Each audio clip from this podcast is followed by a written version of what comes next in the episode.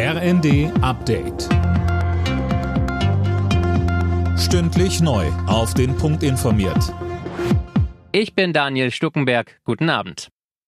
Nach der Geiselnahme und dem Ausbruchsversuch des Halle-Attentäters aus seinem Gefängnis bei Magdeburg hat sich Bundesinnenministerin Faeser besorgt gezeigt. Sie sagte, das ruft diejenigen auf, die ähm, Gefängnisse verantworten in Deutschland, auch da nochmal sehr genau hinzugucken.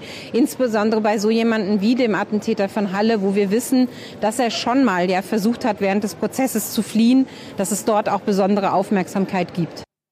Der 30-Jährige hatte gestern Abend kurzzeitig zwei JVA-Bedienstete mit einer Waffe in seine Gewalt gebracht. Was genau das für eine war und wie er in einem Hochsicherheitsgefängnis daran kommen konnte, ist noch unklar.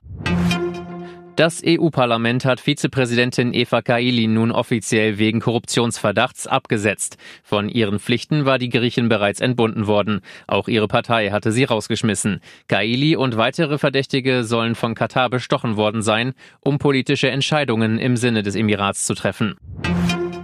Nach dem Aus von Oliver Bierhoff will sich der DFB neu aufstellen und hat dafür zwei Beratergruppen zusammengetrommelt. Eine interne soll schauen, wie die Aufgaben von Bierhoff in Zukunft verteilt werden. Eine externe soll Kriterien für einen Nachfolger festlegen.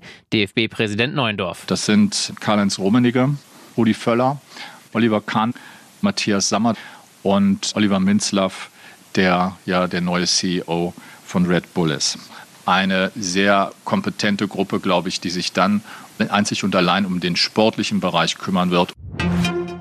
Argentinien und Kroatien spielen bei der Fußball-WM heute um den Einzug ins Endspiel. Die Mannschaften treffen ab 20 Uhr im ersten Halbfinale des Turniers in Katar aufeinander.